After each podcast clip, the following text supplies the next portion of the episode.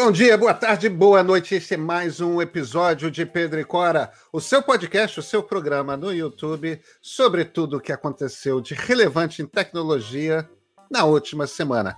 Eu sou Pedro Dória. Se você clicar nesse QR Code, nesse QR Code que tem aqui no pé, para você que está no YouTube, evidentemente, você vai e você assina o meio. Você conhece o meio?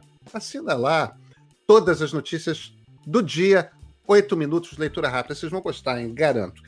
Mas aqui o nosso papo é sobre tecnologia. E um dos temas sobre os quais a gente vai entrar hoje, nessa edição, é sobre a crise dos semicondutores. Existe uma falta global de microchips. Se você não está conseguindo comprar o PS5, se você está com dificuldade de comprar um computador novo e até alguns modelos de carro de alto luxo, o motivo é esse. Cora Ronen, sobre o que mais a gente vai conversar hoje? Nós vamos falar também sobre a inesperada saída da LG do mercado dos celulares, porque ela parou de fabricar smartphones, ela avisou isso essa semana. E nós vamos falar do Google Nest, que acaba, mas acaba de chegar ao Brasil. Pois é, gente. E então, por que não começar? Vamos lá. Nosso primeiro assunto: LG.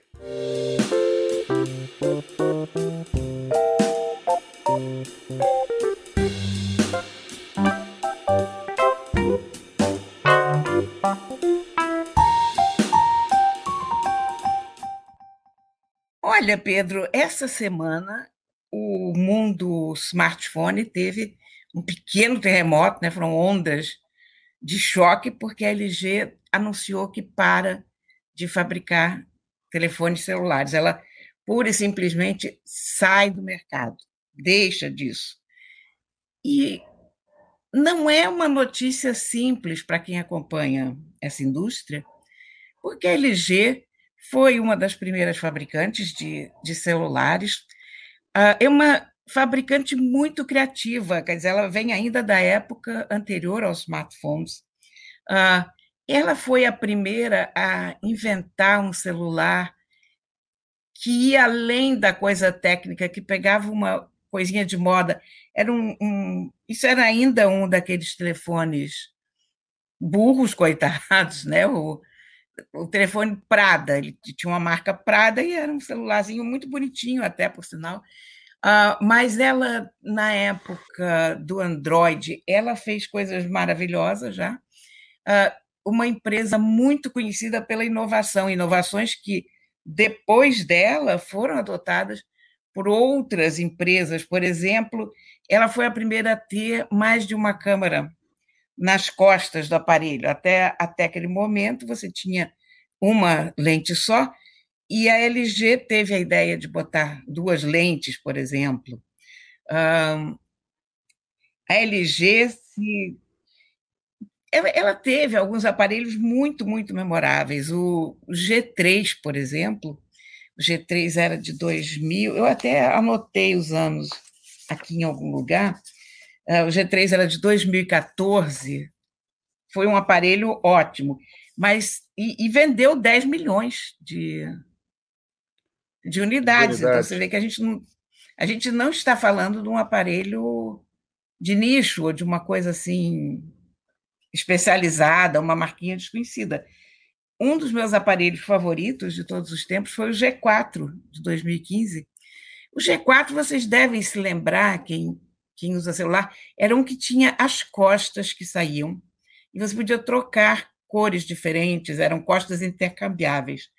Isso Faz é importante na, é, na época, é engraçado, durante muito tempo as tampas dos celulares saíam e você trocava a bateria. Depois, exatamente nessa época, as empresas começaram a fazer os aparelhos fechados, porque eles acharam que era mais simples uh, para conservação do aparelho e para manutenção das baterias você não abrir as costas do aparelho, não trocar as baterias. Está na contramão do que estava acontecendo, a LG fez esse G4, que era o, o seu topo de linha, com as costas troca... não só trocáveis, como tinha uma costinha de couro, uh, tinha, tinha uma outra de plástico, tinha diferentes cores, era, era um aparelho muito, muito bom e com uma câmera fora do comum, a tal ponto que eu usei esse telefone, acho que bem por uns dois anos.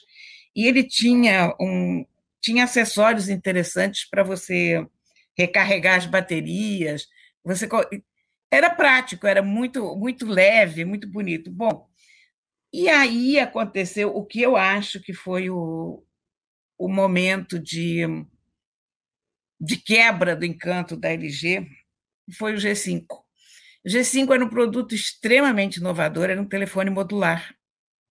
Ah, você encaixava várias coisas diferentes no celular, câmaras, caixas de som, um pouco como o Moto Z, mas a ideia da, da LG não foi tão boa, porque você, você interrompia o uso do aparelho quando você fazia esses encaixes. E não era uma solução tão redonda, tão bonita. E foi, foi realmente um fracasso bacana. um fracasso daqueles que a indústria inteira Retumbante. se lembra e, de uma, de uma certa maneira, se ressente, porque como assim esse troço não funcionou como a gente queria, né? De lá para cá, a, a LG chegou a fazer telefones populares muito bem sucedidos, a linha K, por exemplo, é ótima.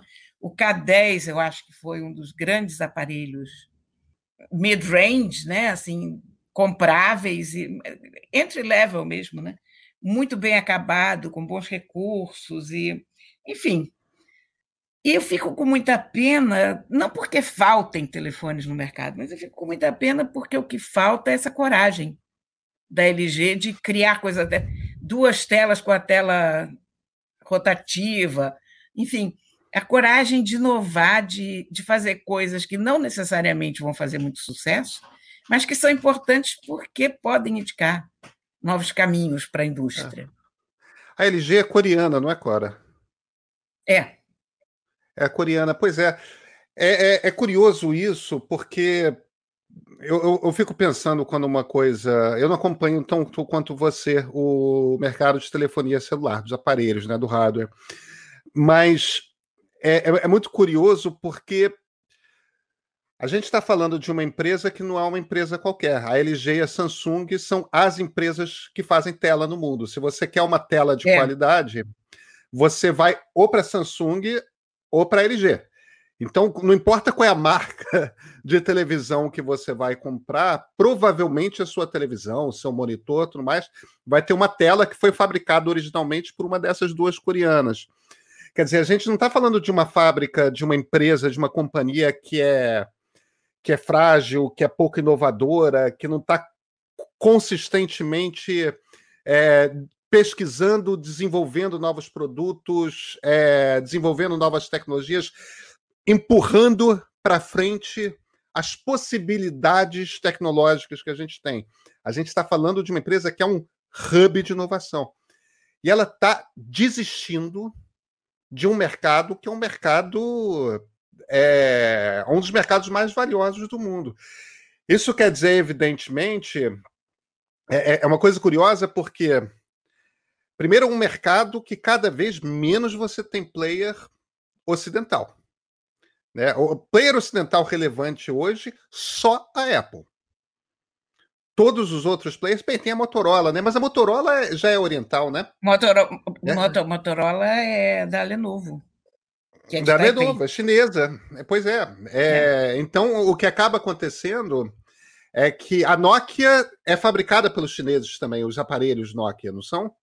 Sim. Não tem, são mais finlandeses. Uma nova, tem tem uma, uma leva chegando aí hoje, inclusive, mas é, pertence ao grupo HMD chinês. Quer dizer, no, no fim das contas, eles licenciam o nome finlandês mas os, o, o, os, engenheiros, a localização, o desenvolvimento é tudo. Não, não, é, eles não, não, eles mantiveram, eles recontrataram os engenheiros da Nokia, tem os engenheiros da Nokia. Ah, é? É, eles junto com o nome eles eles, eles levanta, levaram uma equipe. É, eles levaram uma equipe e estão planejando manter essa mística do nome Nokia, né? A associação, a Finlândia. No que eles são muito espertos. É, no que eles são muito espertos, Sim. Né? Até porque é, os nórdicos são conhecidos por um design, por um lado austero, mas por é. outro é. sofisticadíssimo, né? Então, mas aí eu volto para o meu ponto, que é esse é um mercado que está ficando cada vez mais chinês, né, Cora? Já existia um movimento de orientalização, de asiatificação da invenção, da criação. Não é só do fabrico. Fabrico já é há muito tempo. Mas é do desenvolvimento, da criação, né? do processo criativo de desenvolver os novos modelos. Já existia essa guinada para a Ásia. Agora a impressão que eu tenho é que não só teve a guinada para a Ásia, como agora está virando uma coisa sinocêntrica, no sentido de cada vez mais chinesa. É, inventar celular é coisa da China. Quer dizer, não é só o Ocidente que perdeu. O, o, o, os tigres asiáticos, tipo, tá todo mundo. Esse mercado está se concentrando na China, não? Eu acho que sim. Uh, claro que a maior player do mercado é a Samsung. Claro. Segue sendo a Samsung, que é coreana. Que é coreana, isso. É, mas você, a quantidade de, de marcas e de ideias que estão saindo da China é enorme, até por causa do mercado consumidor chinês, que é o maior do mundo. Então, cada hora aparece uma marca nova vinda de lá. Uh, a LG é um caso curioso, porque a LG se dá muito bem nos outros produtos que ela fabrica. Ela é ótima no marketing dos outros produtos. Todo mundo tem uma televisão LG, ou já teve uma lavadora. Enfim, LG é uma marca muito tradicional de, de eletrodomésticos. Mas eles não conseguiram pegar o, o pique do marketing do celular, ou, ou tornar o celular realmente um produto rentável para eles. Como eu estou te dizendo, quer dizer, teve o 4G, o G4, desculpa.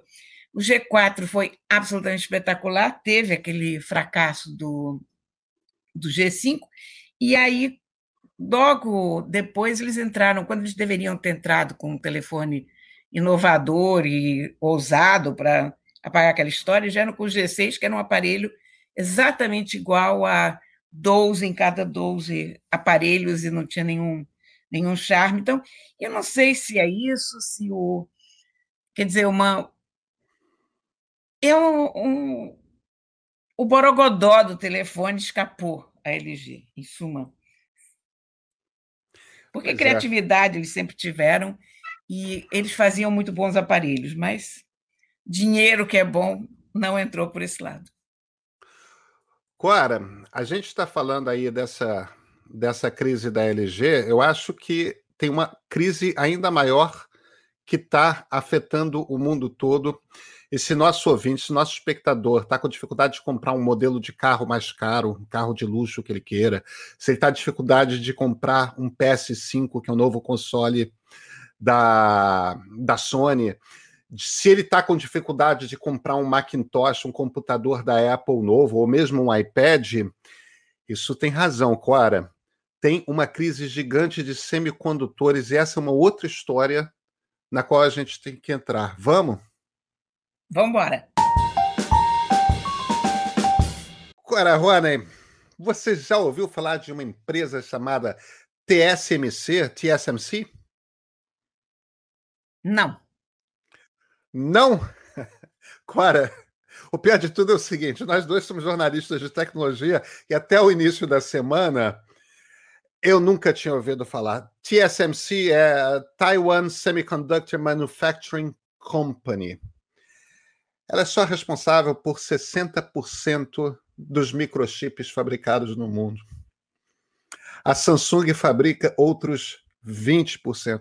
Agora, o pior de tudo é o seguinte: eu, nossos ouvintes, nossos espectadores talvez não saibam, a Intel, que é evidentemente o nome mais conhecido de semicondutores, de, de, de microchips, a Intel tem uma importância fundamental porque não só ela foi fundada pelas pessoas que inventaram os semicondutores, que inventaram os microchips, como a Intel, de certa forma, Embora a HP seja dos anos 40 e tenha sido fundada no Vale do Silício, a empresa que de fato funda o Vale do Silício é a Intel, porque ela inventou o microchip, o microchip, isso no, nos anos 60, foi fundada no Vale, e, e o que aconteceu é, ela criou o microchip e começou a pipocar em volta a fábricazinha de, de, de, de robista desenvolvendo o um microcomputador. Quer dizer, toda essa revolução nasce dessa tradição americana via Intel de fabrico de microchip.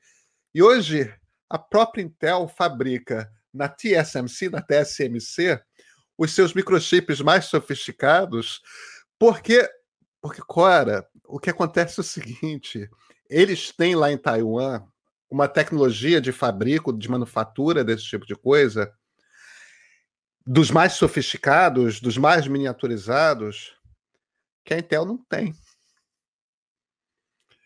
E aí o que acontece é o seguinte: é, primeiro a gente tem o problema da pandemia. E a pandemia atrapalhou todos os fluxos de navio do mundo. Então são vários materiais, matérias-primas, que chegam com mais dificuldade. Agora, não só isso, como o Donald Trump, quando era presidente dos Estados Unidos, bagunçou tudo. Porque quando ele começou a fazer guerra comercial com a China, parte da guerra comercial do Trump era uma coisa de não pode usar tecnologia americana. Então, tais patentes não podem. Aí vira um jogo de exército de advogados ali, do tipo, quando você vai fazer um microchipzinho desse tamanho, para botar dentro de um celular, para botar dentro de um tablet, para botar dentro de um console de videogame, tem que juntar um bando de advogados. Vem cá, que tecnologias usa? Quem são as patentes? Assim, mas essa patente depende dessa outra patente, que depende dessa outra patente, e na cadeia não pode. E isso começa a tomar tempo a Apple manda fabricar um chip novo, a Huawei manda fabricar um chip novo, porque elas desenham e mandam fabricar, né?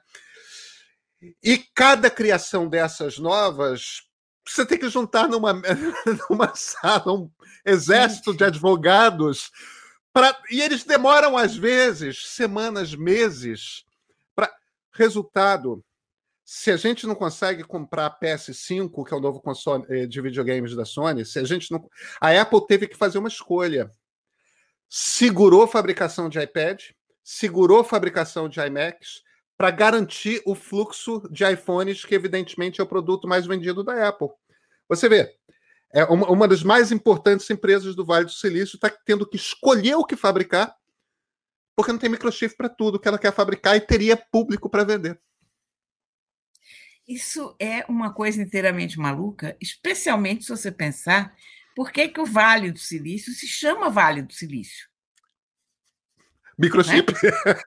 claro. Porque o silício é matéria-prima usada para fabricar os microchips. Então, ali você. É o Vale do Silício, pronto. E o Vale do Silício está de mãos atadas, porque.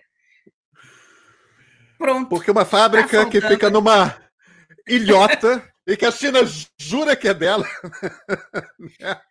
não consegue fazer a, a, fabricação. Agora, isso é uma preocupação também do governo Biden, né? porque, no fim das contas, eles não vão fazer uma guerra comercial com os chineses no mesmo estilo do Donald Trump.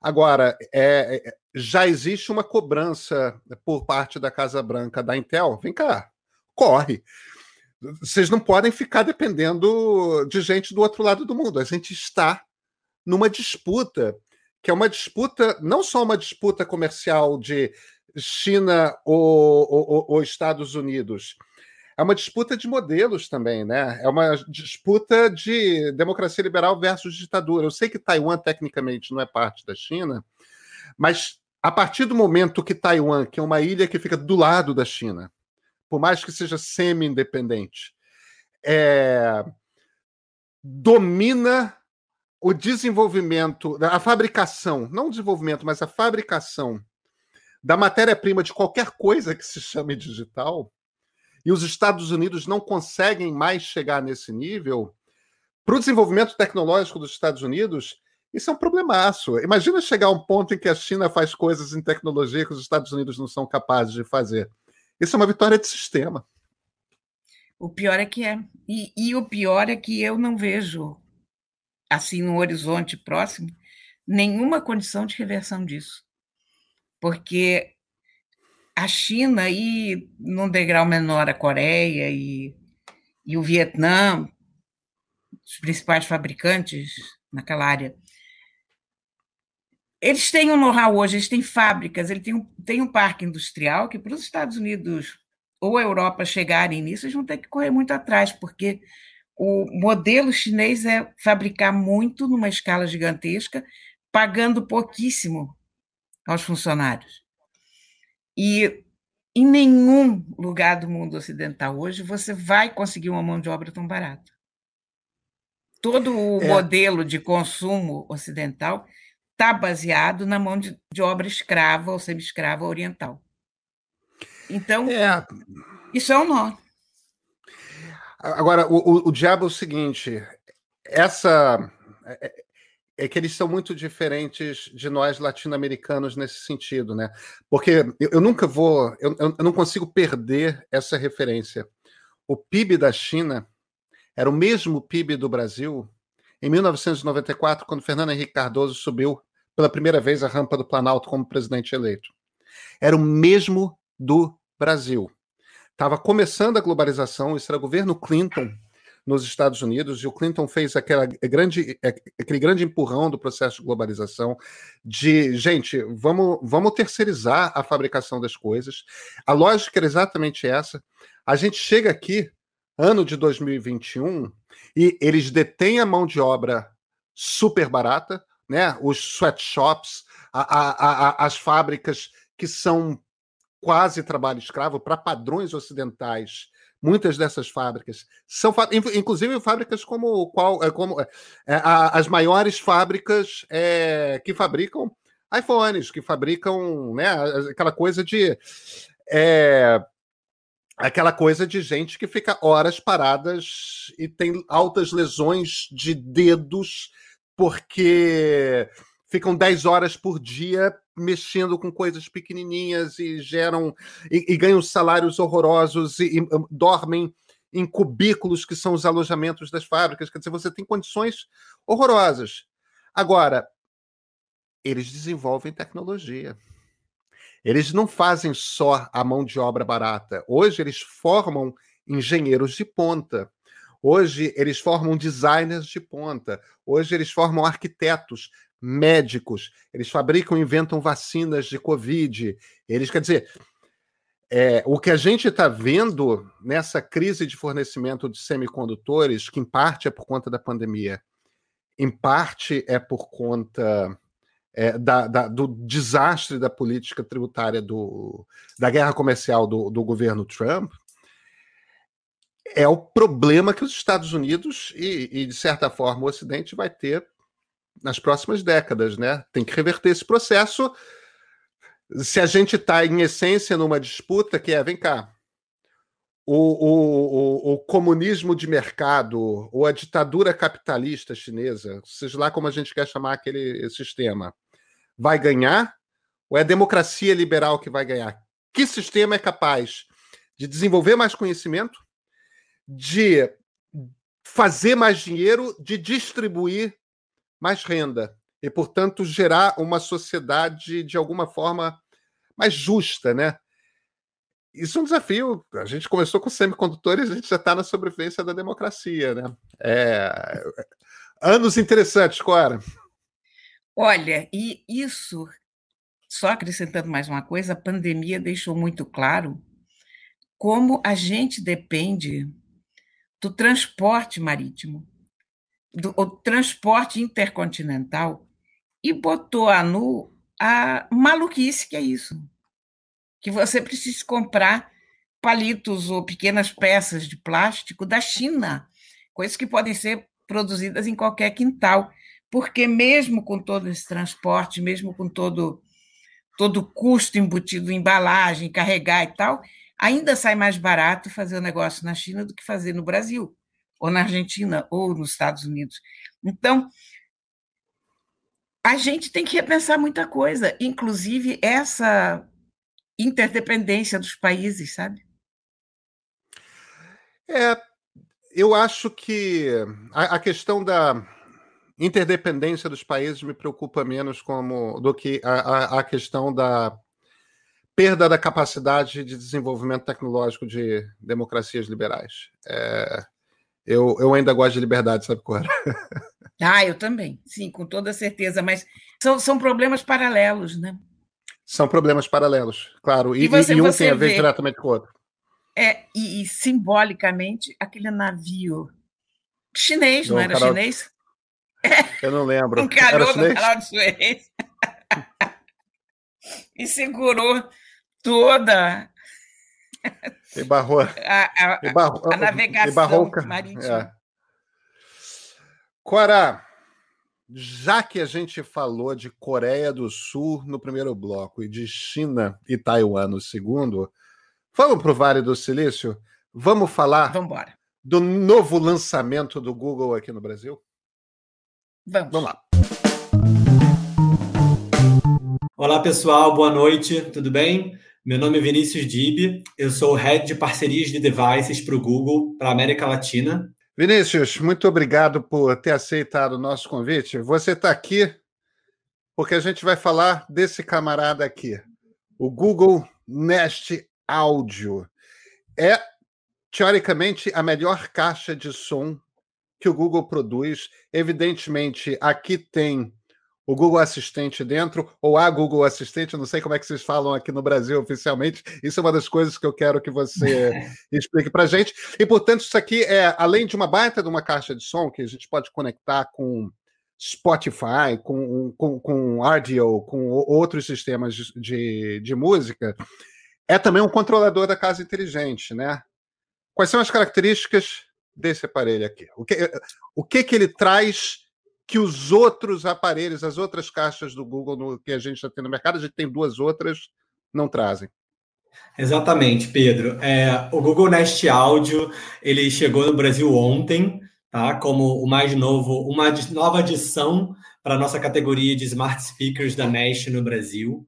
É, anteriormente, a gente já tinha lançado no Brasil o Nest Mini, e o grande diferencial é, do Nest Audio para o Nest Mini é a potência e a qualidade de som que essa caixinha vai trazer para sua casa.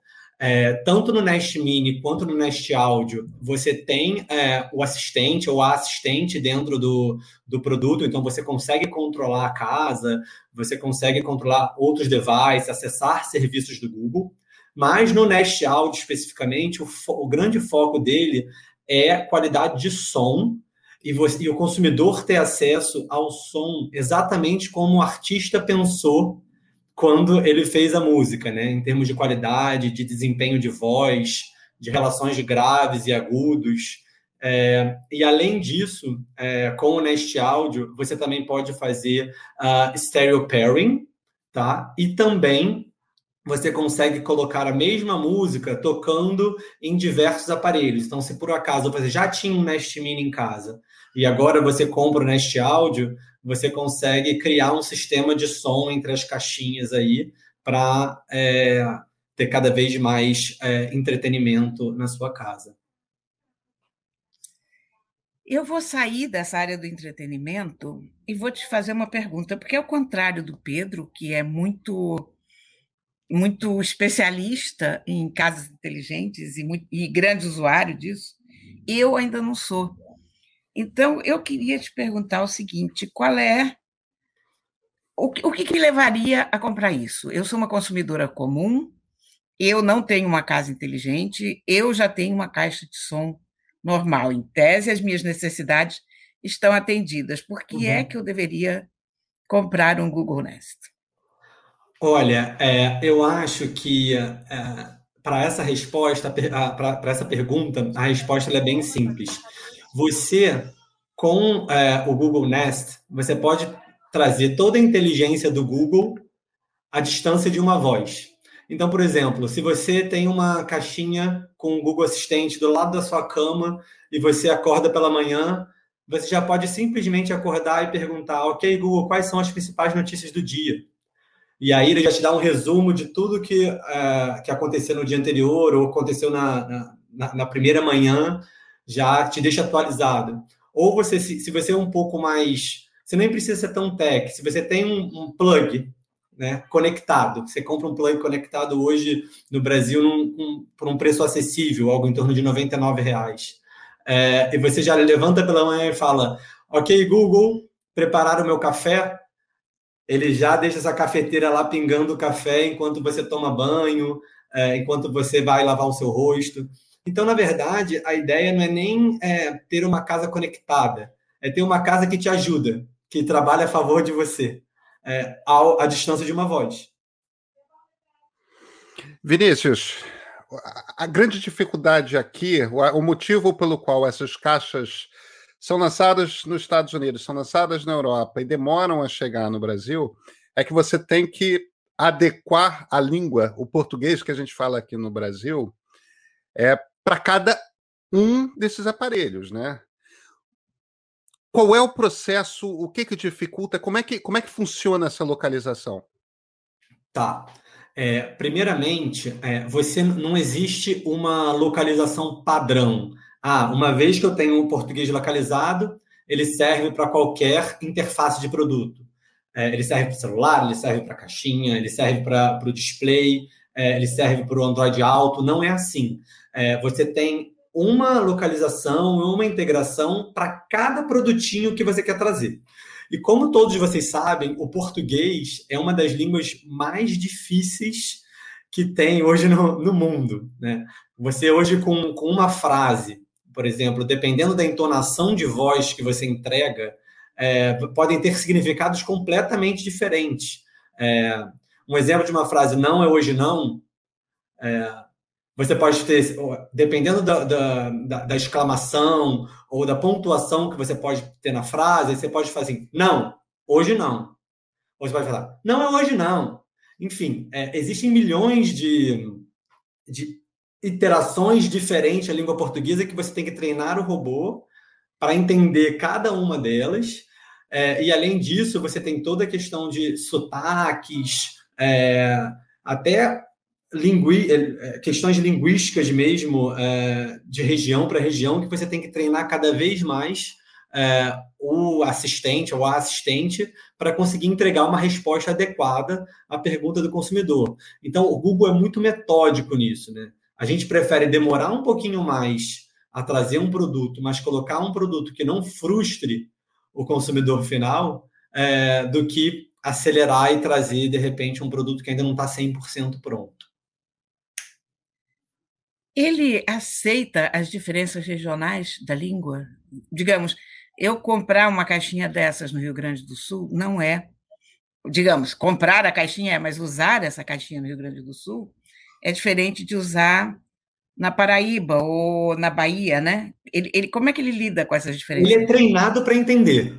Então, é, a gente tem uma equipe de linguistas é, brasileiros que trabalham no Google é, na Califórnia, é, que tenta prever todas essas diferenças linguísticas que podem é, ter quando o consumidor interage com a caixinha. Então, é, eu não tenho as respostas exatamente técnicas, mas, por exemplo, quando é, você faz uma pergunta, ele, o, o linguista que treina esse, esse robô e coloca os parâmetros para é, ele entender o que está sendo perguntado, ele coloca milhões de opções para a mesma frase de formas diferentes que podem ser faladas para cada vez mais ter uma resposta adequada é, quando você vai interagir com a caixa do Google.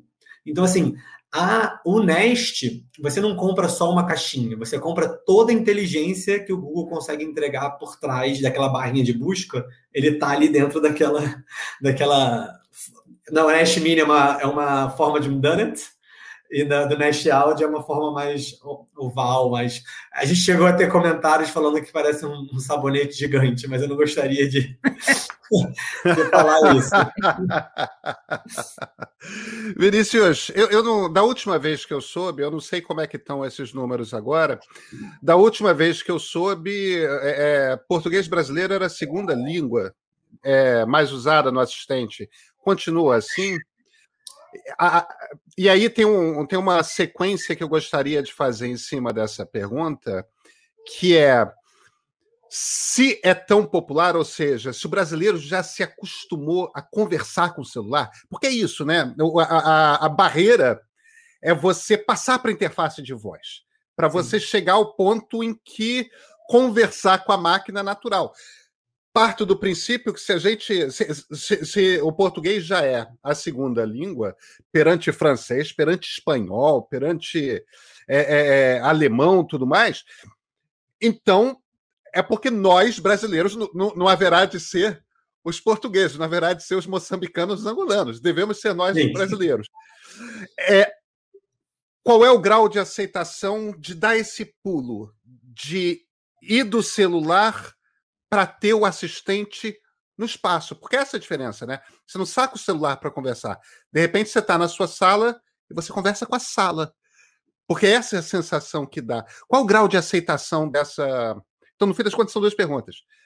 Continuamos como a segunda língua do acidente? E na, na sequência, qual o grau de aceitação do brasileiro da ideia de conversar com a sala dele, de conversar com o quarto dele? Claro. Não, com certeza. É, sim, é, o português continua como a, a, segunda língua mais falada no assistente, muito porque a gente já tem o Google Assistente localizado nos smartphones desde 2017. Então, esse é um trabalho que o Google começou com o smartphone, que é uma categoria super disseminada no Brasil, né? É, e os consumidores foram se acostumando a conversar com o Google através do, do smartphone. É, o que eu posso falar é o seguinte: a gente tem algumas métricas de não só de compra e venda de, de Nest Mini no, no Brasil, né, que tem um assistente, mas também de engajamento. E o que eu posso falar é que o engajamento do brasileiro com o Nest Mini ele está no mesmo nível, né? Quem tem utiliza bastante, está no mesmo nível de engajamento que a gente tem do Google Assistente no celular.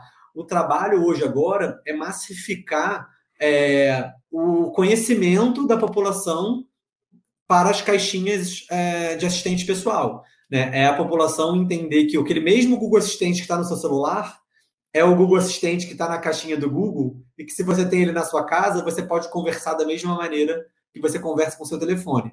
É muito mais massificar esse conhecimento para a população do que a, a questão da usabilidade, porque quem tem e quem já comprou tem um nível de engajamento é, muito alto com o produto. Eu acho que, no fundo, a gente tem uma barreira cultural em relação a isso, sobretudo as gerações mais velhas. Eu observo com os meus netos, meus netos não digitam. A interface deles com o celular e com o computador é a voz. Então, evidentemente, para eles, uma caixinha dessas, eles tiram de letra. Mas eu ainda tenho um, assim, gente, vou parecer maluca falando sozinha. Né? A, gente, a gente ainda tem uma, uma resistência, eu diria cultural mesmo, a, a, fala, a dar ordens de voz, né? o comando de voz. Vocês notam essa diferença geracional? Nós notamos, mas você pegou num ponto que é muito engraçado, sabe, Cora? Porque é, tanto que nos Estados Unidos a gente fez uma, uma campanha como essa. Se você pegar gerações, óbvio que mais, mais, mais velhas do que a sua, né, de pessoas até que têm mais dificuldade de mobilidade, é, que estão em cadeira de roda, a melhor maneira que elas têm para interagir com o produto é através de voz. Hoje. Então, a gente fez é, até uma, uma campanha super legal nos Estados Unidos com pessoas com dificuldade de locomoção, onde a caixinha com o Google Assistente mudou a vida delas. É, elas tudo que elas precisavam elas faziam né, via, via voz, sem precisar ir até, ou pedir para ligar a televisão, por exemplo. Você não precisa ficar andando e procurando a, o controle remoto para poder ligar a televisão. Você simplesmente fala, ok, Google, ligue minha TV. É, ou se você quiser escutar algum podcast, podcast é uma coisa que está bombando nas caixinhas de sons inteligentes. Então você não precisa ir atrás do seu computador, ir atrás do seu telefone. Você pode simplesmente pedir para a caixinha de som tocar o seu podcast preferido. E aí você está lá deitado no sofá e começa a, a tocar. Então, acho que é muito mais o, o, as pessoas entenderem como que elas podem inserir essa tecnologia delas, desculpa, essa tecnologia nova no dia a dia delas, é, quando ela tiver essa, esse clique de, ah, isso aqui funciona no meu dia a dia, aí vai, vai mudar bastante a forma como o consumidor interage com a caixinha. Eu tenho esse exemplo aqui na minha casa. Eu sempre fui super tech, então sempre quando tinha alguma novidade, é, eu ia atrás para comprar, e a minha esposa era o oposto. E ela me viu começar a interagir com as caixinhas, conseguir as coisas mais rápido do que ela, ela começou a correr atrás também para para entender como que ela poderia fazer isso. E as caixinhas do Google, elas conseguem reconhecer até seis diferentes, vozes diferentes na sua casa. É, a gente tem um sistema de voice matching muito legal. Então, por exemplo, se eu pergunto da minha agenda do dia, ele sabe que é a agenda do Vinícius. Se a minha esposa pergunta da agenda dela do dia, ele sabe que é a agenda da Carol. Então, é, é, é uma questão da gente conseguir entender e ter o clique do primeiro passo de que como isso está me ajudando. Tanto que a nossa, a nossa tagline né, não é nem é, quando, quando o Google fala de casa conectada, a gente não fala de casa conectada, a gente fala da casa que te ajuda, que é, é muito mais essa questão. Pois é, você sabe que eu tive o cuidado de desligar a caixa aqui do escritório para poder fazer lá OK Google em paz, né? Sim. Eu estou imaginando os pobres dos nossos ouvintes nesse momento, que quem estiver ouvindo numa caixa de som alta vai ter gente faz, a gente vai estar tá disparando o, é, algumas caixas por aí. Vinícius, deixa eu te fazer uma última pergunta, que é uma pergunta de serviço fundamental. É, quais são as caixas que estão agora à disposição no mercado brasileiro e qual é o preço sugerido para cada uma delas? É, a gente tem duas caixas é, inteligentes do Google disponíveis no mercado. A gente tem o Google Nest Mini em duas cores, a cor carvão e a cor giz. Uh, ela está disponível nos principais varejistas é, por 340, na faixa de 349 reais. É, e a gente também tem o Google Nest Audio, acabamos de lançar ontem, é, por 849 reais. Os dois produtos, os, os, usuários que comprarem tanto o Nest Mini quanto o Nest Audio ganham três meses grátis de YouTube Premium. Então, é, você já também recebe a sua caixinha com a oportunidade de testar a potência de áudio delas com o YouTube Premium grátis, escutando músicas sem anúncios durante três meses. Bacana. Vinícius Gibe, muito obrigado pela conversa, por ter aceito o nosso convite aqui. Muito obrigado, Pedro, Cora. Foi um grande prazer conversar com vocês. Que boa a entrevista do Vinícius, né? E que interessante isso da gente ficar vendo essas mudanças de costume trazidas pela, pela tecnologia à volta da gente. Né? Daqui a pouco todo mundo conversando com a sua casa. É verdade. É verdade. Agora, eu tenho um outro anseio que é o seguinte: você sabe, né, Cora? Assim como você é fã de Samsung, é, os meus celulares Android favoritos foram os Pixels. Eu tive o primeiro Pixel, eu tive o Pixel 2, eu tive o Pixel 3. Ah, eu é adorava, verdade. eu adorava aqueles aparelhos. E eu voltei para iPhone agora mais recentemente e sou felicíssimo com o meu iPhone. Mas eu adoraria que o Google começasse a trazer para o Brasil também os aparelhos celulares dele, porque são aparelhos para competir com, com os topos de linha Samsung, com os topos de linha Huawei, com os topos de linha da Apple. São aparelhos muito bons com Android puro. Cora, vamos, vamos para os nossos leitores, os comentários deles? Sim. O, o Demetrios Serafim é, brinca comigo e brinca com você. Ele brinca com o meu bordão no ponto de partida. Você conhece o meio? É um banho de conhecimento. Você conhece a Cora? É um mergulho de vida. que bonitinho. O Lucas Valinoto. Uso muito VR, tenho um óculos Quest. Em um lobby virtual, tinha vários senhores de 50 anos falando tanto que o mercado de VR para essa faixa etária não é explorado. Vocês têm alguma opinião sobre isso? Abraços, adoro o programa. E aí, Cora, você tem alguma opinião sobre isso? Sobre esse mercado dos, das pessoas mais velhas e VR? Que curioso, eu não tinha pensado sobre essa questão ainda, desse ponto de vista de idade. Eu vou ter que pensar sobre isso. Eu não estou preparada para, para opinar. Cora, eu só estou há quatro anos dos 50. Na verdade, é três e meio dos 50, então, então tá tudo bem. Eu estou quase lá também. E tem a Leila Maia. Leila Maia escreve o seguinte: amo essa dupla e essas pautas. Fico feliz e à espera de cada programa. Poxa, Leila, muito obrigado. E, Cora, sempre um prazer. Assim encerramos mais um episódio de Pedro e Cora, que você sabe, toda sexta-feira de manhã, no canal do Meio no YouTube e no tocador de podcast da sua preferência. Até semana que vem.